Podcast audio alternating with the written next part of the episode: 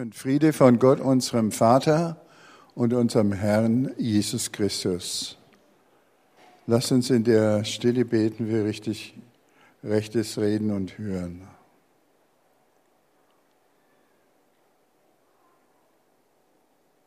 Erhöre uns, lieber Herr Gott. Der Predigtext ist aus dem ersten Petrusbrief, der Anfang. Äh, das war am letzten Sonntag die Epistel. Ich denke, wir sollten noch einmal über Ostern und seine Auswirkungen besonders nachdenken. Wir schauen uns den Text an, da steht da oben.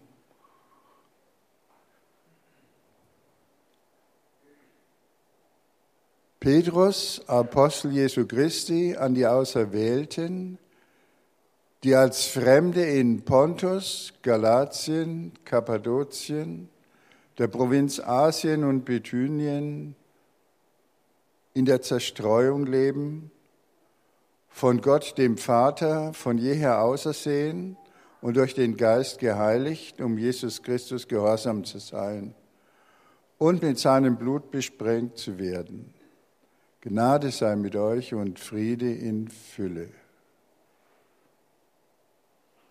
Gepriesen sei Gott, der Vater unseres Herrn Jesus Christus.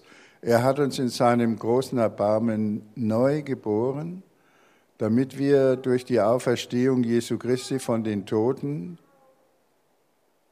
eine lebendige Hoffnung haben und das unzerstörbare, makellose und unvergängliche Erbe empfangen, das im Himmel für euch aufbewahrt ist. Gottes Macht behütet euch durch den Glauben, damit ihr das Heil erlangt, das am Ende der Zeit offenbart werden soll. Deshalb seid ihr voll Freude, obwohl ihr jetzt vielleicht kurze Zeit unter mancherlei Prüfungen leiden müsst. Dadurch soll sich euer Glaube bewähren und es wird sich zeigen, dass er wertvoller ist als Gold, das im Feuer geprüft wurde und doch vergänglich ist. So wird eurem Glauben Lob, Herrlichkeit und Ehre zuteil bei der Offenbarung Jesu Christi. Ihn habt ihr nicht gesehen und dennoch liebt ihr ihn. Ihr seht ihn auch jetzt nicht, aber ihr glaubt an ihn und jubelt in unsagbarer, von himmlischer Herrlichkeit verklärter Freude, da ihr das Ziel des Glaubens erreichen werdet, euer Heil. Es ist vielleicht ganz bezeichnend, es ist mir vorhin aufgegangen, wie der Micha da zu uns gesprochen hat, die äh, Anrede, die der Apostel Paulus damals äh, an seine Leser geschrieben hat äh, erwähnt, also lauter Provinzen in Kleinasien, äh, das heißt der heutigen Türkei. Äh, und wie sehr sie in der Fremde und in der Zerstreuung sind, unter welchen schwierigen Umständen äh, sie leben müssen, dort äh, ist uns ja sicher aufgegangen fragt sich, ob das für uns hier auch gilt, ob das nur so ein Durchgangsstadium ist oder eine Dauererscheinung. Ich denke, da ist schon eine gewaltige Spannung drin zwischen den Worten die Auserwählten und die äh, Fremden in der Zerstreuung.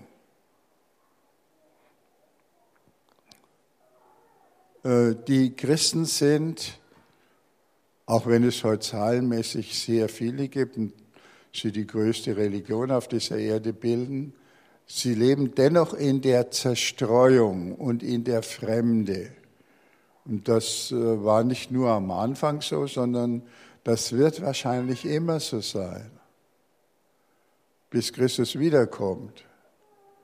Äh, wir müssen uns das einmal klar machen, weil wir sonst vielleicht enttäuscht sind äh, Auch der Apostel Paulus schreibt ja, gleicht euch nicht dieser Welt an, sondern wandelt euch und erneuert euer Denken, damit ihr erkennen könnt, was der Wille Gottes ist. Gleicht euch nicht dieser Welt an.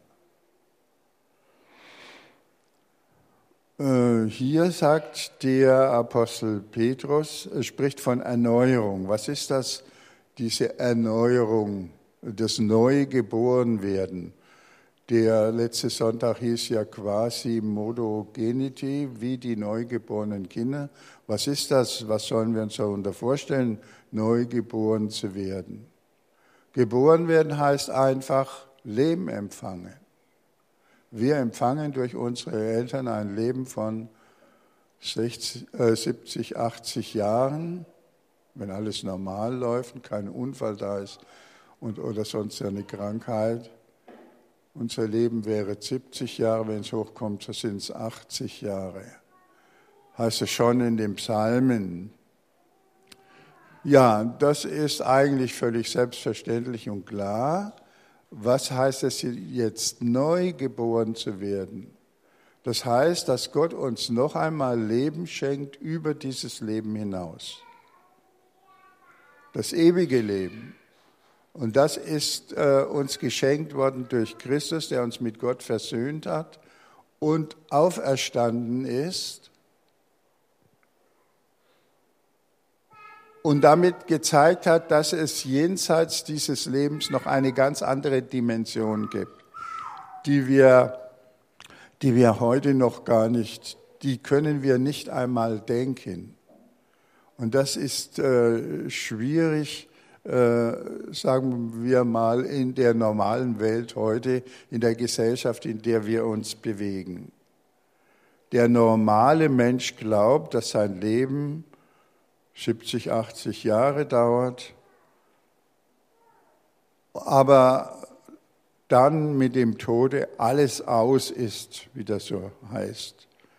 Entsprechend richtet er dann sein Leben ein, er achtet auf seine Gesundheit, strebt nach Gut und Geld, nach Erfolg, Anerkennung, auch nach Liebe und Geborgenheit in einer Ehe und äh, Familie, vielleicht auch nach Ruhm und Ehre. Und ja, das ist es dann. Irgendwann geht das zu Ende und ich habe gehört, dass viele Leute heute sich dass die Furcht vor dem Tode sich immer mehr wieder ausbreitet, immer neu ausbreitet, wieder neu. Wir Christen aber, wir glauben, dass äh, der Tod besiegt ist, dass nicht das, das, das Ende ist.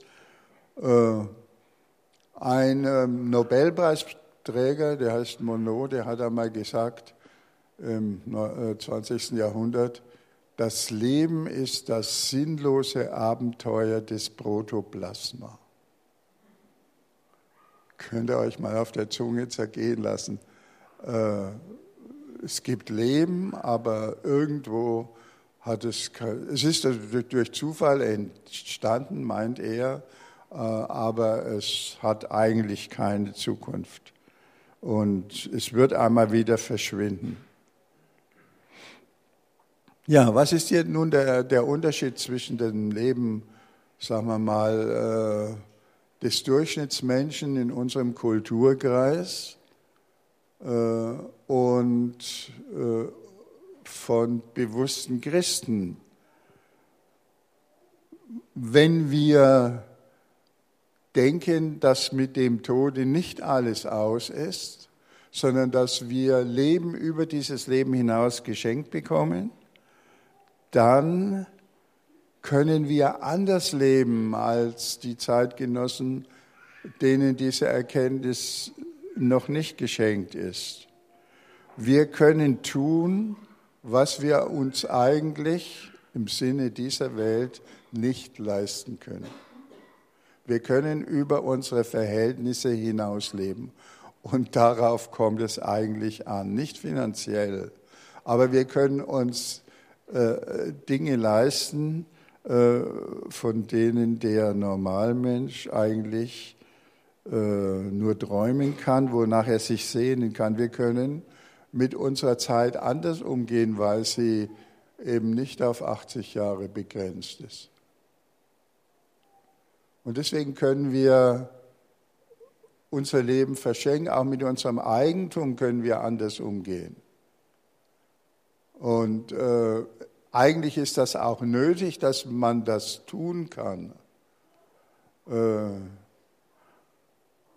was äh, sehen wir in dieser Welt? Jetzt kam da in der vergangenen Woche diese äh, Geschichte mit Panama und den Briefkästen da heraus.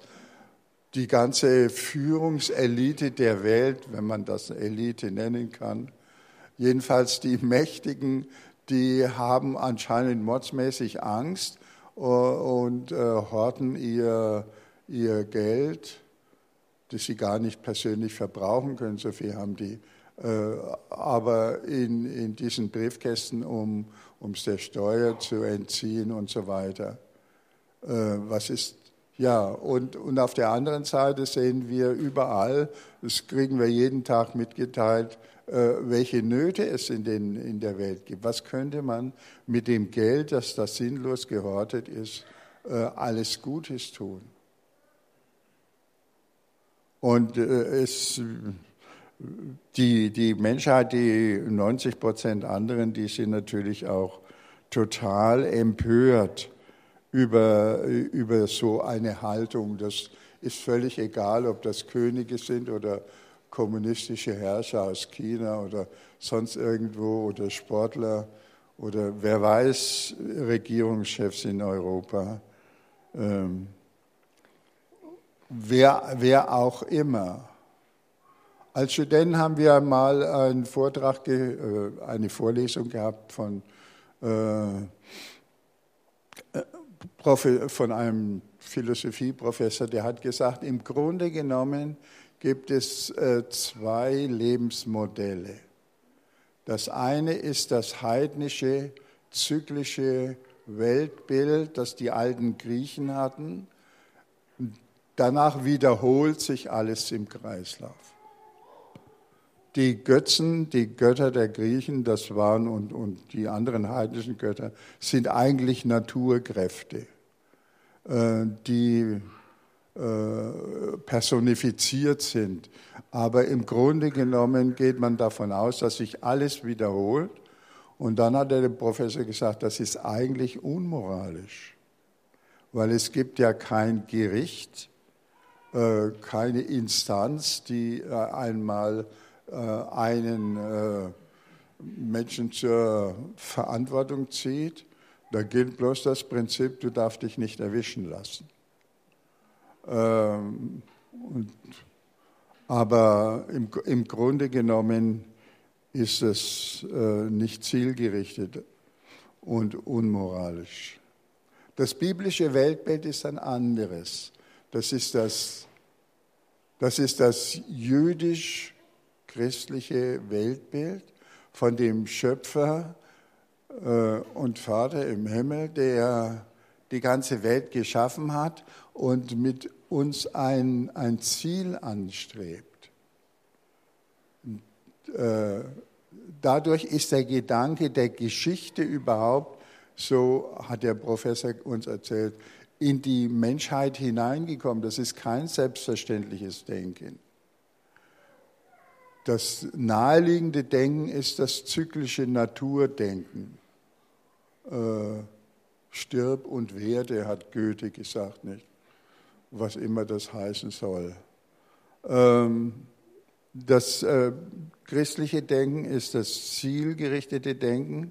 Unser Leben ist ein Weg mit einem Ziel und auf diesem Weg werden wir von Gott geleitet.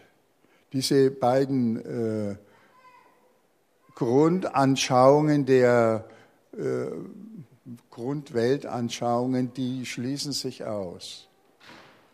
Und ich habe den Eindruck, dass dieses zyklische Weltbild, dieses Naturdenken immer mehr auch in Europa, das schon mal anders gedacht hat, äh, wieder zurückkehrt und äh, fröhliche Urständ feiert oder auch vielleicht nicht so ganz fröhliche.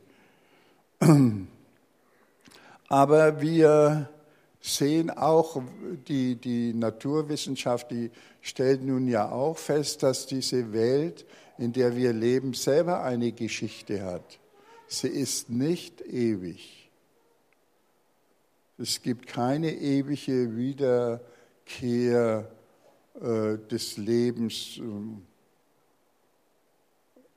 auch wenn die Menschen dann irgendwie von Seelenwanderung irgendwas träumen, aber das sind alles so verschwommene Gedanken. Äh, das ist äh, eigentlich Menschen, menschenunwürdig, ähm, äh, so etwas zu denken. Wir sehen also, die Welt ist vergänglich, wir sind vergänglich und wir dürfen uns aber jetzt nach einem neuen Ziel ausstrecken und das ist äh, mit der Auferstehung Jesu gekommen. Der Tod ist nicht das Letzte, sondern Gott ist das Letzte. Und seine Liebe zu uns.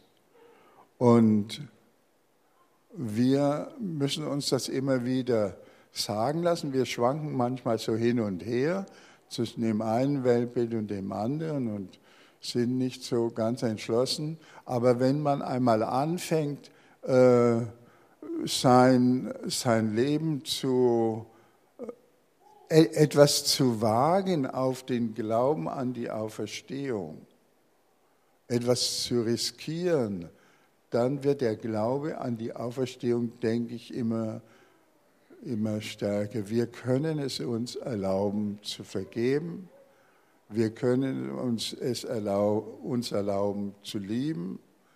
Wir können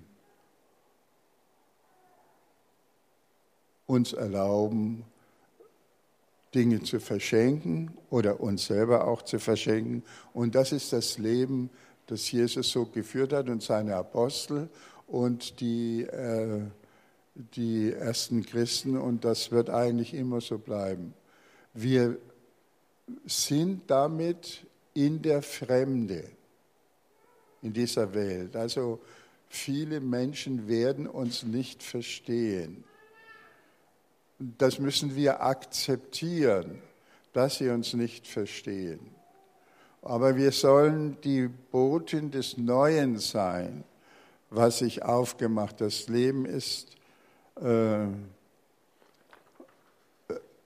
viel zu interessant, als dass man da mit der ewigen Wiederkehr äh, hantieren will. Das im, wäre im Übrigen auch ziemlich langweilig. Insofern ist es auch nicht erstrebenswert. Auserwählte und Fremdlinge sind wir äh, in der Zerstreuung. Und das heißt, wenn wir das akzeptieren, dass es über dieses Leben noch ein neues Leben von Gott gibt, dann werden wir, äh,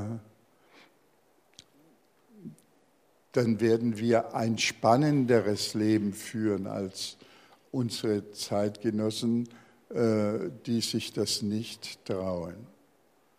Im zweiten Kapitel äh, des äh, ersten Petrusbriefs Könnt ihr mal wechseln? Da ist das nun äh, aufgeschrieben, wer wir sind.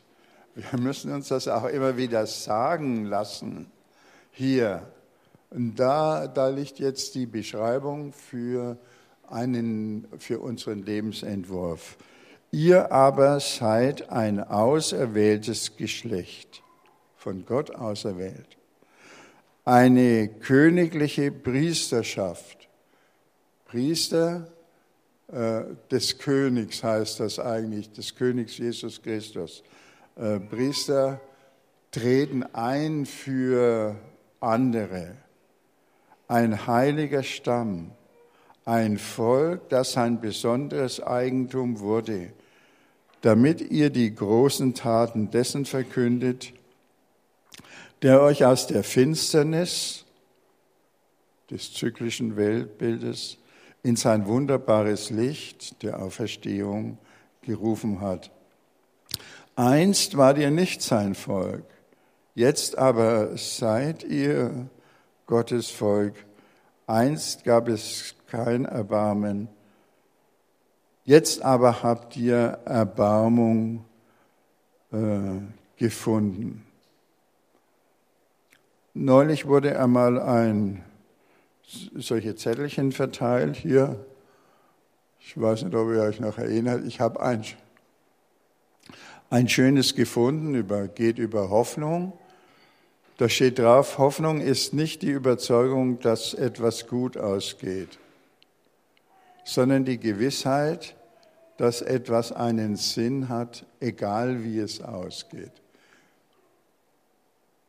Egal wie es ausgeht, da würde ich schreiben, äh, dazu äh, setzen dass, oder das so auslegen, dass es immer gut ausgehen wird, weil uns nichts trennen kann von der Liebe Gottes. Und das hat auch der Apostel Paulus äh, geschrieben. Nun aber bleibt Glaube, Liebe, Hoffnung.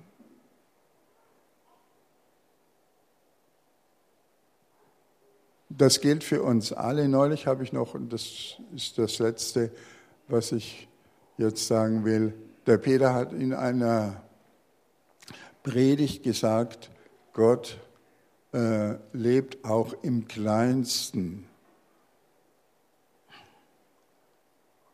Wir gucken immer nach dem Größten, gucken an den Himmel oder an die Sterne oder an berühmte Menschen und so weiter, aber Gott lebt auch im Kleinsten, das zeigt auch die naturwissenschaftliche Forschung. Da geht es in, in immer kleinere Dimensionen hinein. Und dazu gehören wir alle. Und deswegen denke ich, sollten wir keinen Minderwertigkeitskomplex haben, äh, sondern davon ausgehen, dass wir auserwählt sind äh, und dass wir eine wunderbare Zukunft vor uns haben. Amen.